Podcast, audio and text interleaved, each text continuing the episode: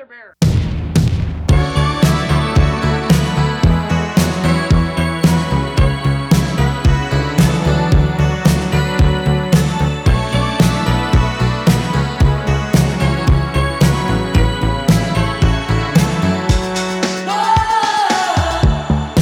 Hello，大家好，欢迎来到啤酒事务局，我是天，我是齐。今天终于又开始录啤酒节目了。最近也是一直期待有外地的做精酿啤酒的好朋友可以来到上海。对，因为最近疫情有点反复嘛，然后各个地方都有疫情，好像来来往往也不是很方便。对，所以今天终于盼到了两位来自杭州的朋友。之前听过六那一期关于统一达的那期节目的朋友们。可能啊知道，就 Leo 之前推荐过一个杭州的宝藏品牌，叫做纸飞机。那今天我们非常欢迎纸飞机的两位主理人郭鹏还有江海。Hello，大家好，我是郭鹏。Hello，大家好，我是纸飞机酿造江海。那我们今天正好就都来盘一盘吧。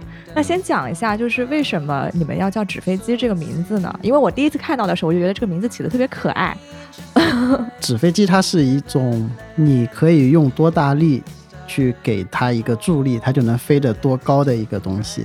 所以我们就希望我们去用自己的努力，使我们这一架飞机纸飞机能飞得越来越远，飞得越来越高，就是这么一个含义在里面。感觉顺着风可以飞得很远，跟着趋势走嘛。是，你们是在哪一年创立的纸飞机啊？我是二零一八年，二零一八年，对，一八年的冬天。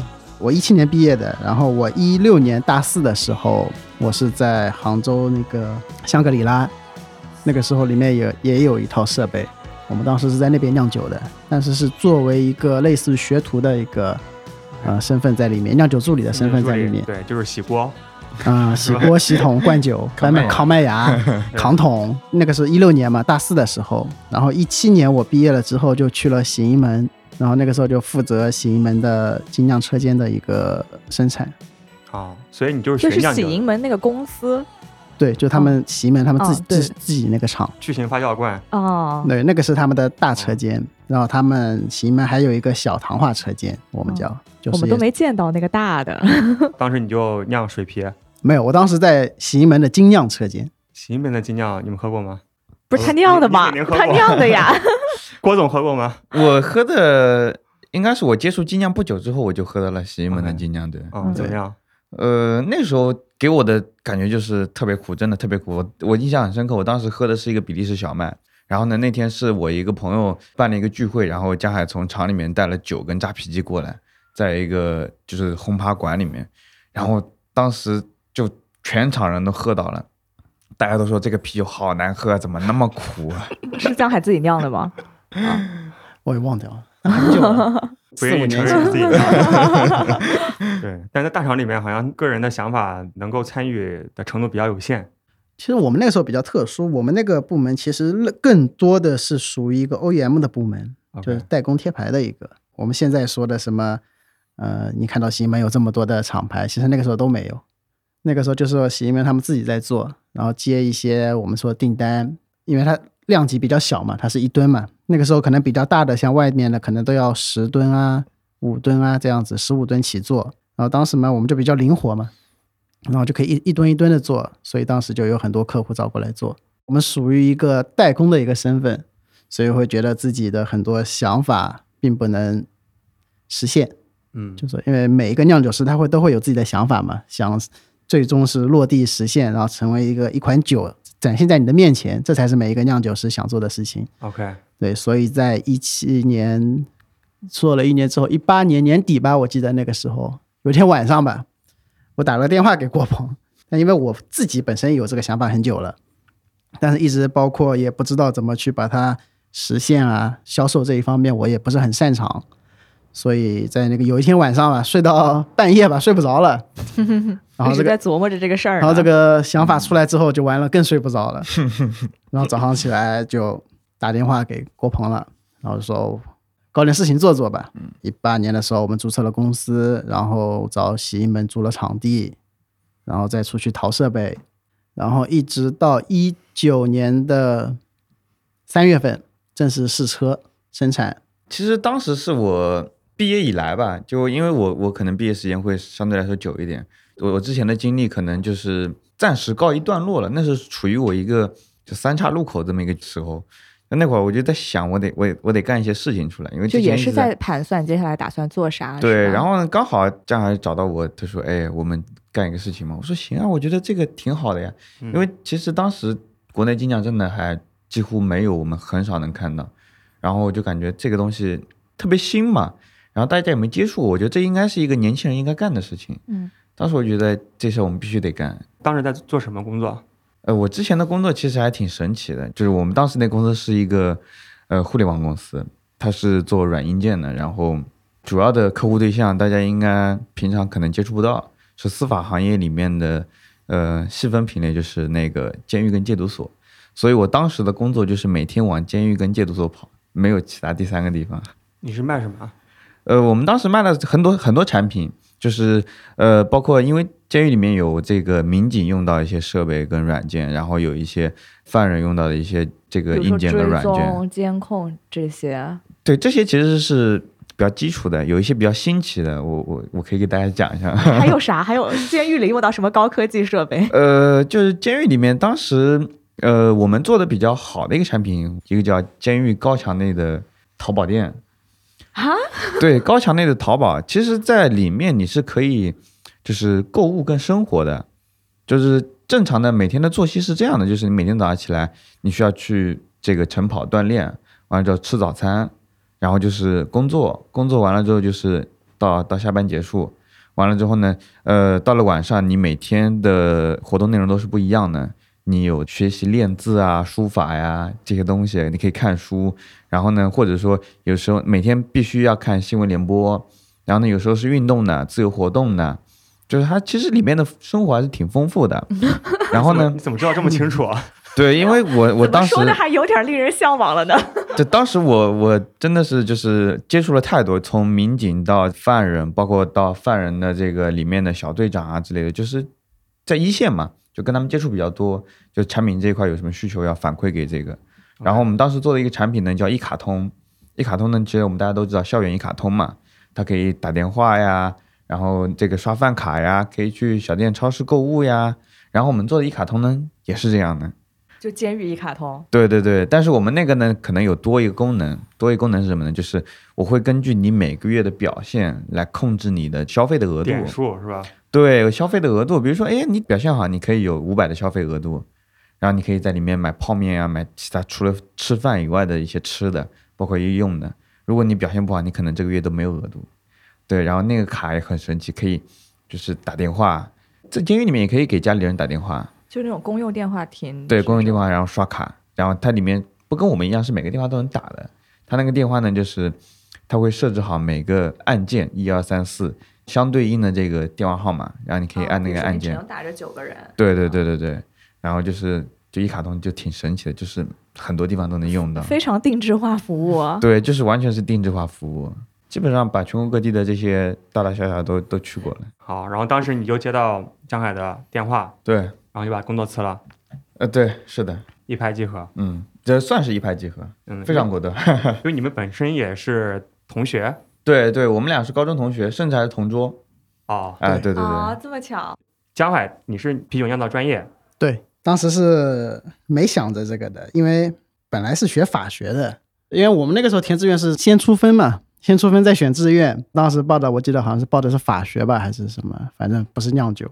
然后当时不是有一本书吗？上面有很多的志愿，然后在无聊翻翻翻翻翻。我记得当时的我是填了第几个？第三还是第四志愿啊？我当时想的是前两个我肯定能进了，后面我就随便填了，然后就翻翻翻翻翻到酿酒工程，因为我爸爸他很喜欢喝酒，然后当时就开玩笑嘛。说那我选选一个酿酒工程好了，我以后做酒给你喝。好孝顺的儿子。然后当时报了酿酒工程之后，我第二还选了一个什么？我记得还有一个很神奇的专业叫宝石鉴赏，也是我们那个学校的啊。然后哪个学校？也是齐鲁工业大学。齐鲁工业大学。对，我就看了怎么还有这种奇葩的专业。报一些就是好玩的东西上。对，也想，因为本来是要凑数嘛，那个时候，因为那个。你第一志愿是法学。我的凑了两个，第一志愿、第一学校、第一专业是学的法学。OK，后面反正我也忘了，我就记得第一个，因为当时觉得是稳进的，然后就报上了。报上了之后，结果就差了几分我忘了，三分还是四分吧。然后就啪啪啪直接调到了酿酒工程，啊，万万没想到，万万没想到你，爸是不是很开心？我爸很开心，但他没想到酿的是啤酒，我也没想到。其实我们严格意义上来讲，我们是学的是发酵专业，并不是单纯的酿酒。但我们那一届酿酒嘛，我想的可能没人会想到酿啤酒啊，第一反应是白酒了。其实那个时候，所以你爸是爱喝白酒是吧？对他爱喝白酒。后来我们真正进了大学之后，后来我们学了之后，就会发现，其实不单单是白酒，也不单单是啤酒。我们那个时候学的，其实所有的都酒类的相关的，我们都是要学的。大二大三左右的时候，你会去选一门你自己感兴趣的专业，就说不管是白酒也好，啤酒也好，葡萄酒、黄酒，你都可以去选择你一个喜欢的，然后你再去更加深入的去学习。OK，对所以当时你就选择了啤酒，对，因为我不喝白酒，所以还是为了你自己。说好了为爸爸酿呢。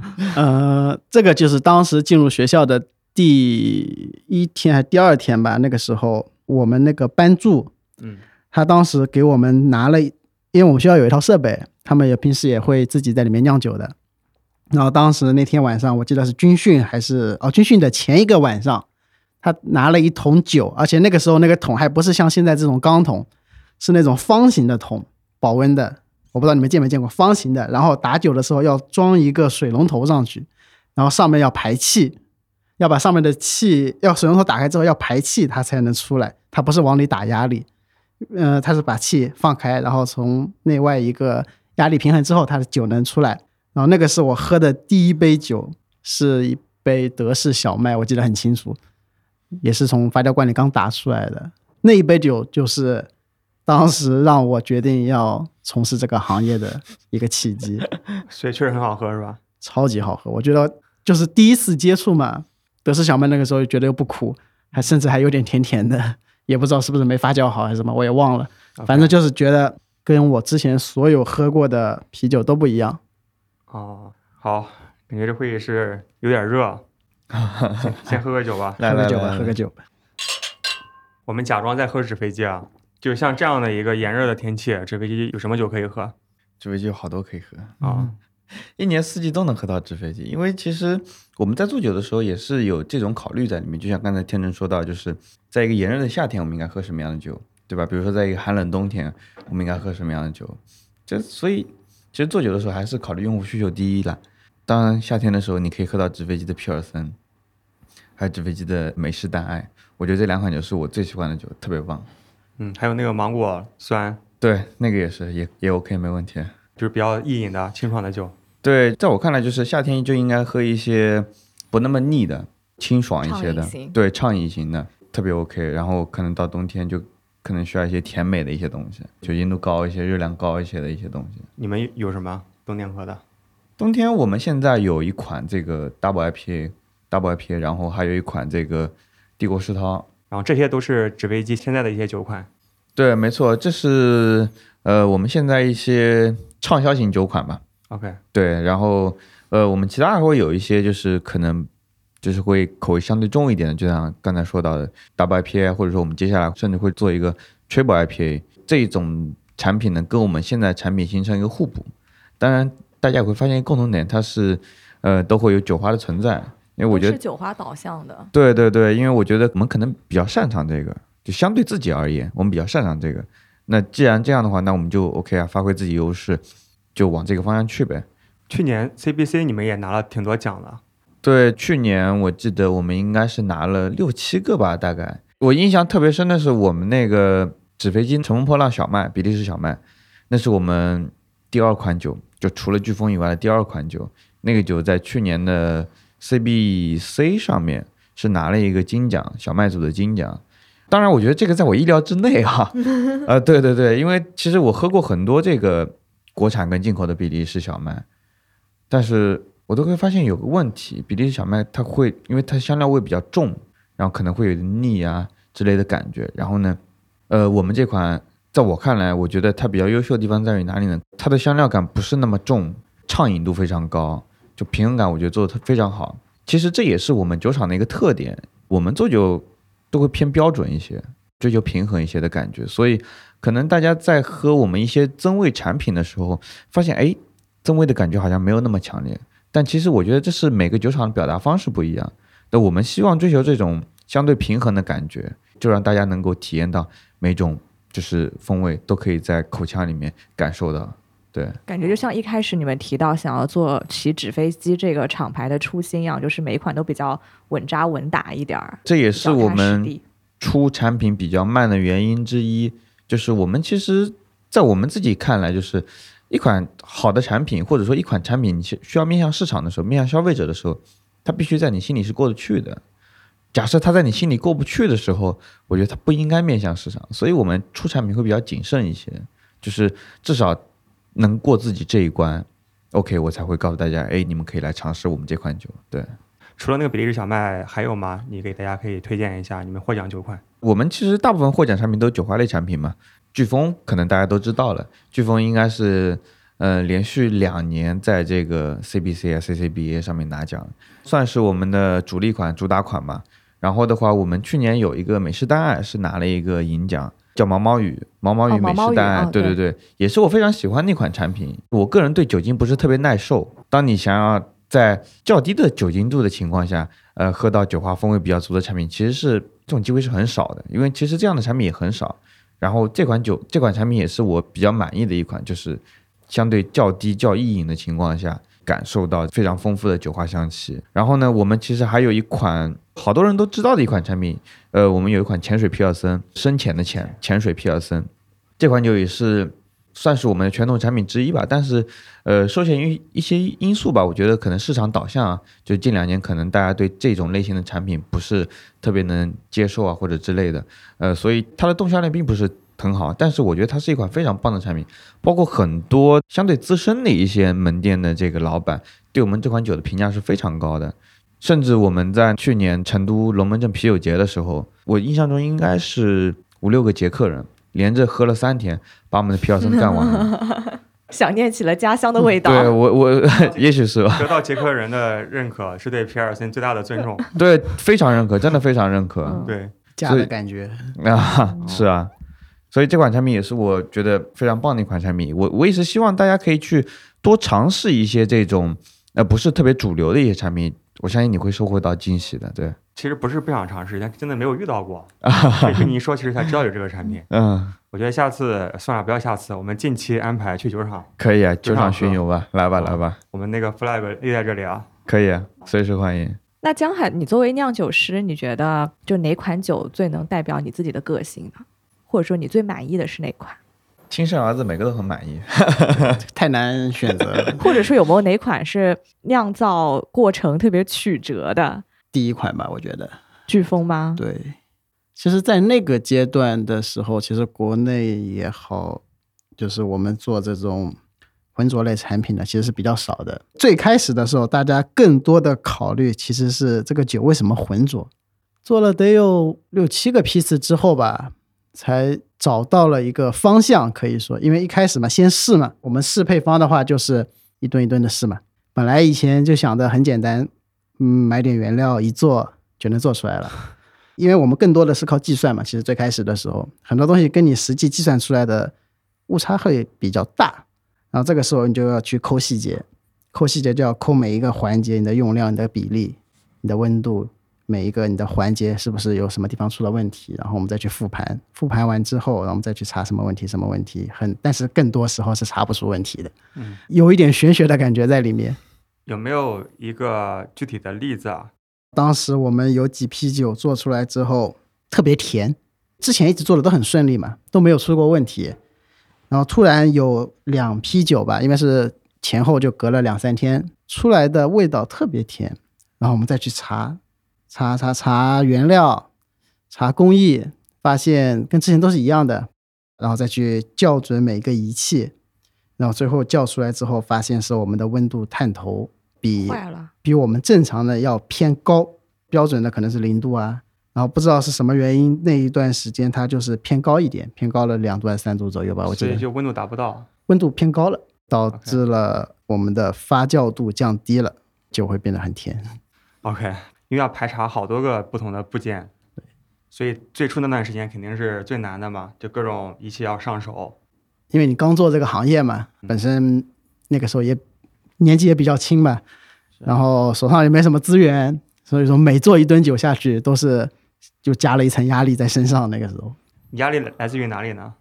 还是来自于穷啊，来自于自己还是来还是来自于郭鹏？我会担心自己的酒做的不够好，同时我也会担心这个酒就算做的好了也卖不出去。卖不出去应该是你的原因吧？对，其实，在在那段时间里，其实销售压力是蛮大的。当时的我就发现一个问题是什么呢？就是我们做的是完全不是同一个行业。然后呢，我们之前面对的都是一些机关单位，然后我们现在要直面一些非常个性的一些年轻群体，就发现好像我跟他们的年龄差距可能差不多，但是心心理年龄差距可能比较大，你知道吗？就我在那几年，就是我我心理年龄一可能一下长到了。三十多、四十多，就这种感觉。一开始交流比较困难，因为大家的共同语言可能会比较少。然后呢，再加上那时候想要跟你有共同语言也挺难的。对，挺难的，真的挺难的。就我特别像一个就是年纪特别大的一个 喝白酒的大哥。哎，就这种感觉吧，反正。嗯。再就是什么呢？就是因为初期嘛，其实大家对于纸飞机这三个字没有概念。哎，纸飞机是什么？然后那时候我我记得很多这个，我们有几个合作的门店。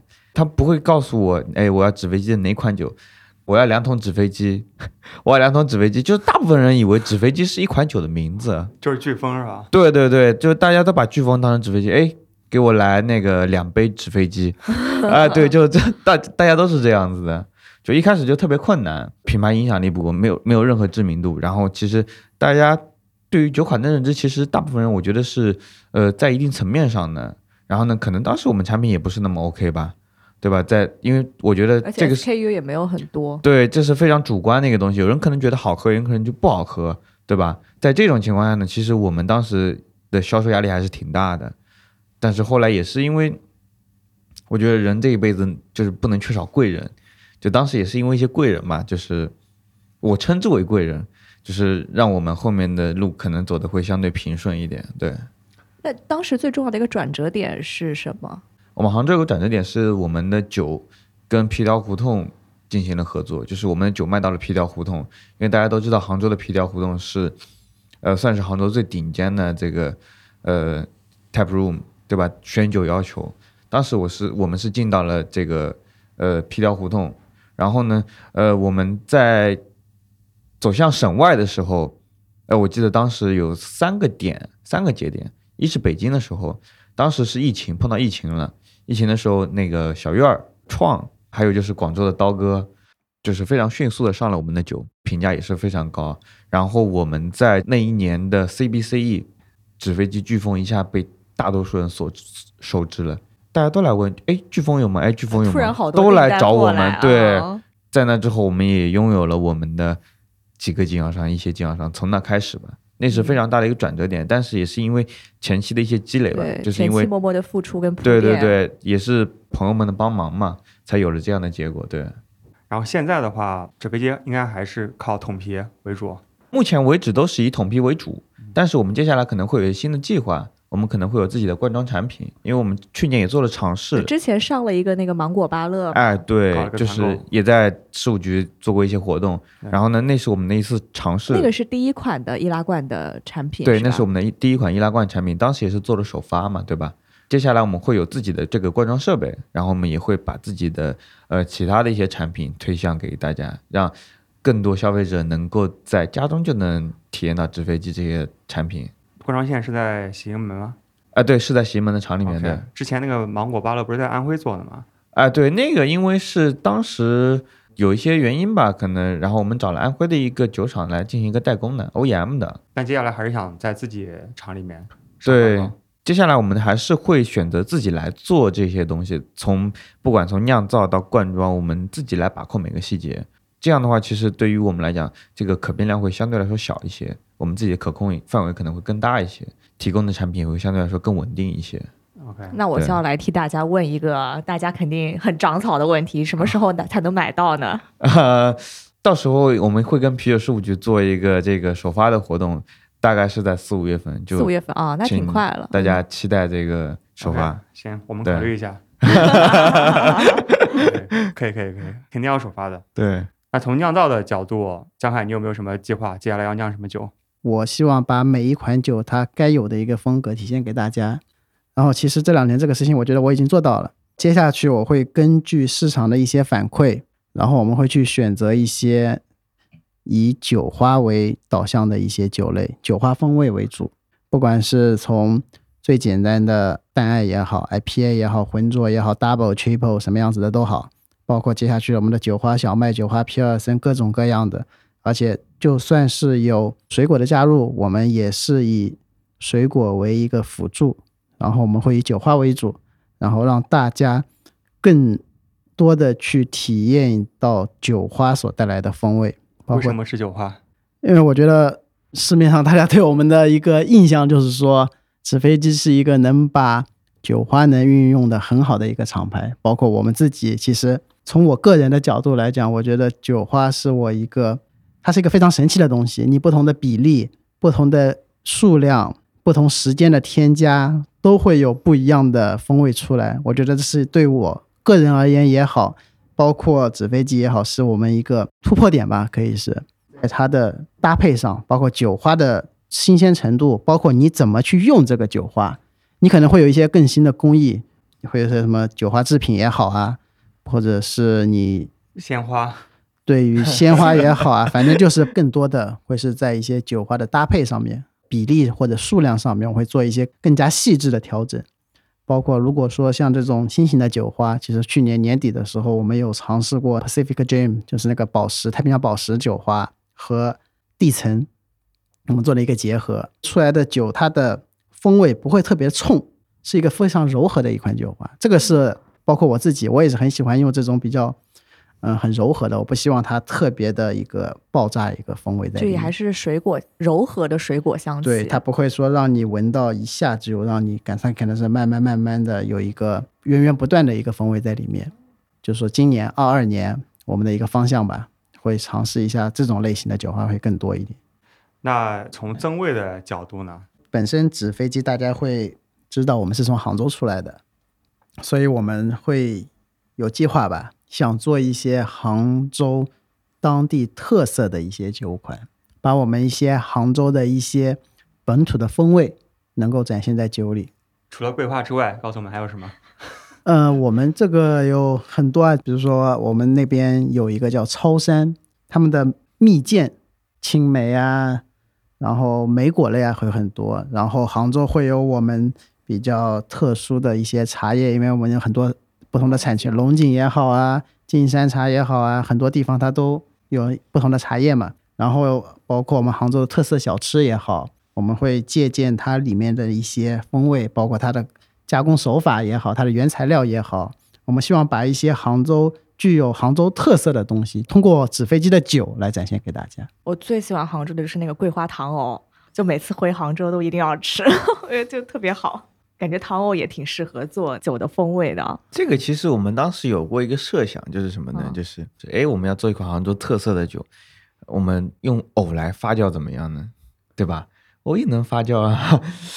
但后来后面通过一些论证啊，发现好像不太可行。其实藕这个东西对于杭州来讲还是比较有特色的，因为大家都知道西湖的荷花嘛，对对吧？藕就是一个很有特色、很有地域标识的一个东西。但发现后面这个好像不可行，嗯，因为藕本身没有味道。然后拿它来发酵好像也不太可行，除了没味道之外，它发酵的出来吗？应该发不出来，感觉那个锅都要糊了吧，都是那个丝儿。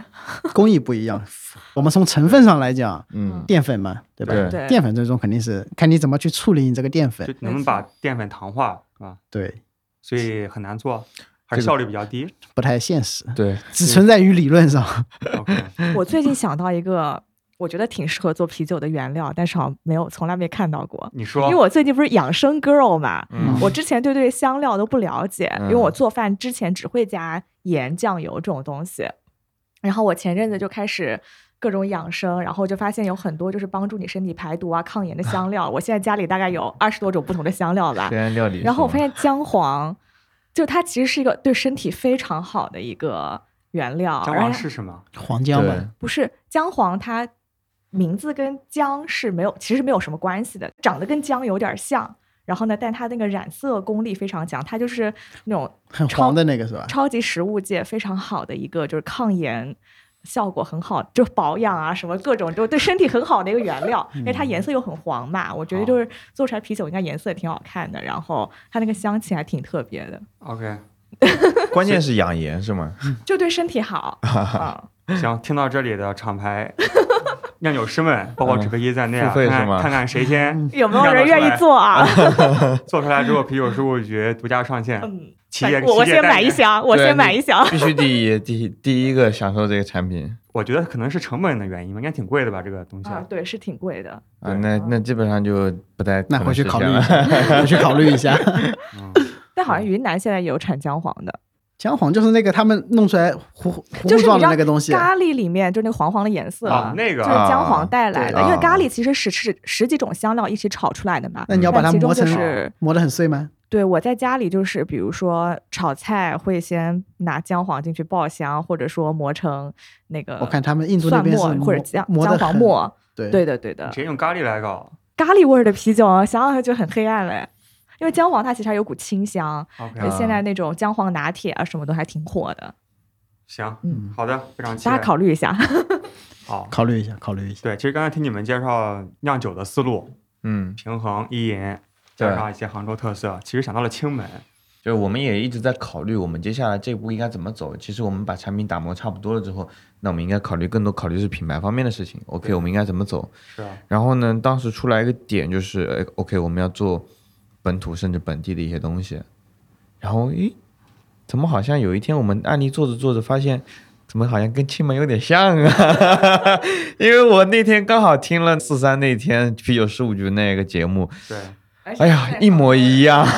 都挺像的。对，四三也是杭州人，对。对，所以你当时听的时候已经有这个方案了，对吧？对就是当时巧合。发现就是他所说的这些东西跟我脑子里的东西一模一样，真是一模一样对。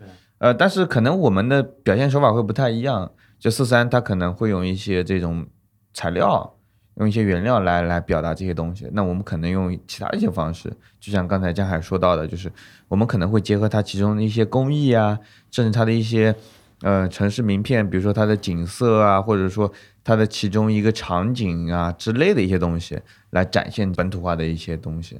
对，包括你们去年年底，我看你们发布了一个新品牌视觉的一个视频吧，就是那个紫色、黑色的对那个。对对对对，啊那是我们去年做的一个，当时其实没有想的特别多，因为其实品牌这条路大家都没有走过，就至少从我们内部团队来讲，那可能有一部分的经验，但是不是特别完整的，然后又要跟行业所结合，比较困难。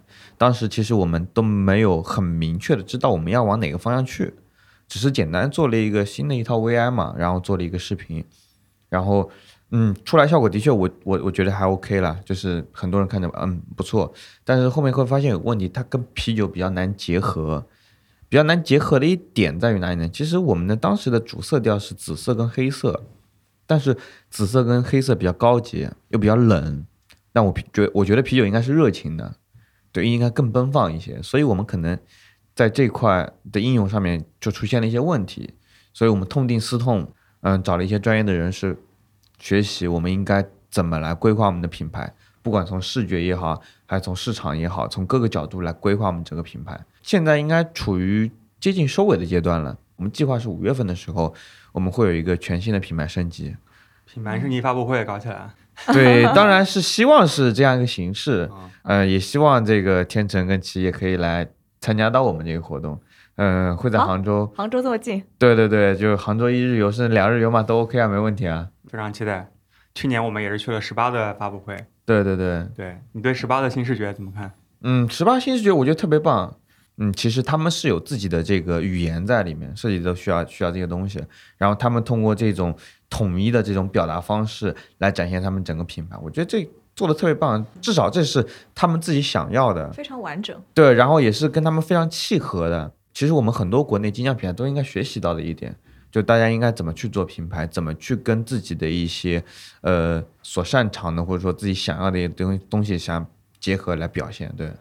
很多人对于品牌的粗浅理解就是换一个，比如说 logo，嗯，换一套 VI，就是视觉。但其实视觉只是最浅层次的表达，是它下面其实是有很多的逻辑。对，它视觉只是其中一种表达方式嘛。就比如说十八那个，它是和水和湖，对吧？武汉是什么百湖之城、千湖之城，是对，所以其实它有更深的一些规划，然后再去想说怎么什么颜色，然后什么什么视觉，然后包装怎么弄。对，然后包括弄出来之后，可能和你整体的这个客户的体验和就是消费者交流的时候，每一个触点都是要给一个连贯的印象。对，我们也在一直看一些国内的这个精酿品牌，因为我们也想做，就是想把品牌做得更完善一些、更完整一些。然后，呃，我觉得就做得好的也其实也挺多的，就比如说十八，比如说金 A，比如说 Trip Smith，我觉得这些都是。嗯，大家可以值得去学习的一些品牌，大家也去可以去看一些他们他们的整体性，我觉得他们整体性做的非常棒的。就是很多人可能只做到了 OK，我的产品是 OK 的，或者说我的这个活动是 OK，我我甚至我的视觉是 OK 的，但是大家好像很难把这些都放到一块儿，我们有个综合的评分。在我看来，这些厂牌的综合评分是非常高的。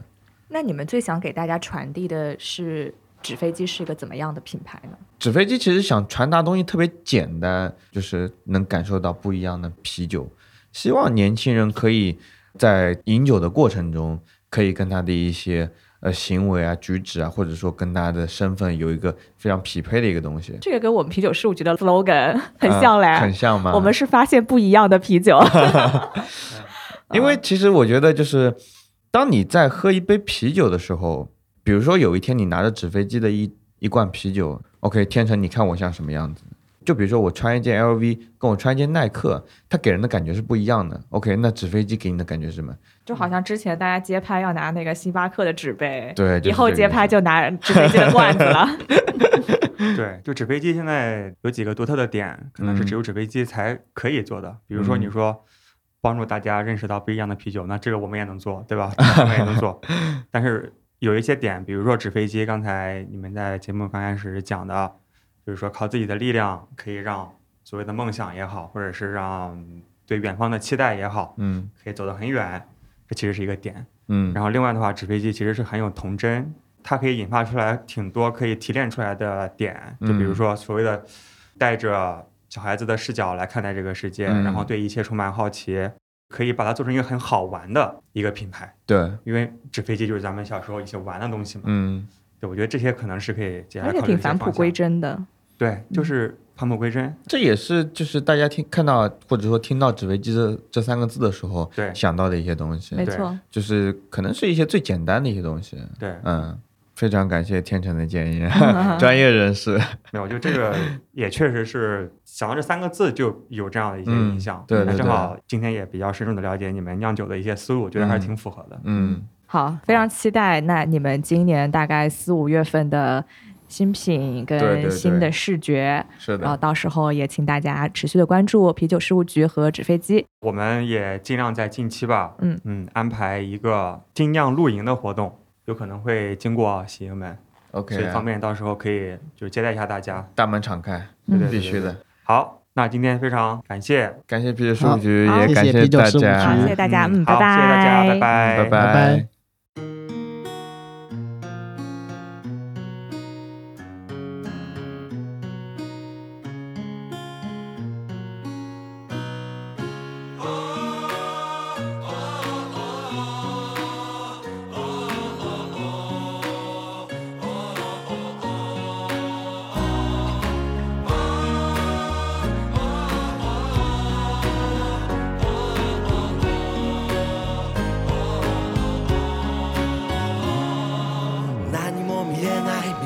見えない風に任せ飛ばす半端なペーパープレイ。夢どこに向かう？習った通りの折り方で届くのかい？遠く。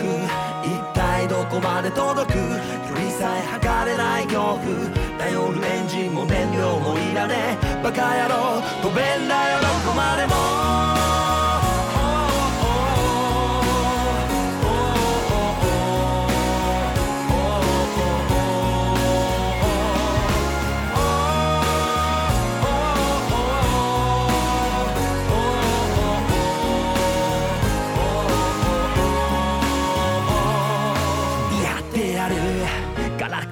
でて飛んでやる。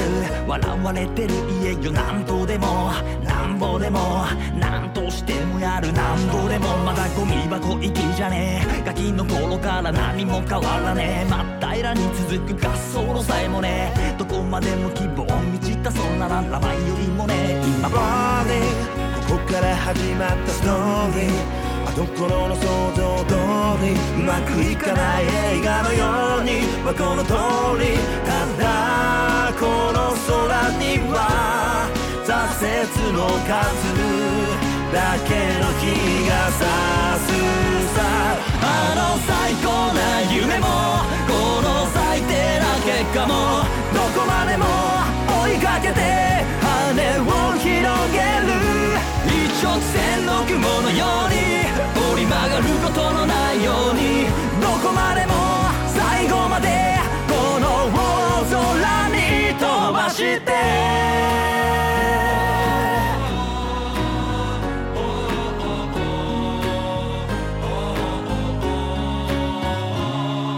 苦しくてどう悲しくてこう。辛すぎてどうしようもねえから忘れられずにいる。あれから何年何ヶ月何日目の今日が来て楽しくても嬉しくても幸せでもしょうもねえほどまた忘れられないことが増える自分らしく飛べるさ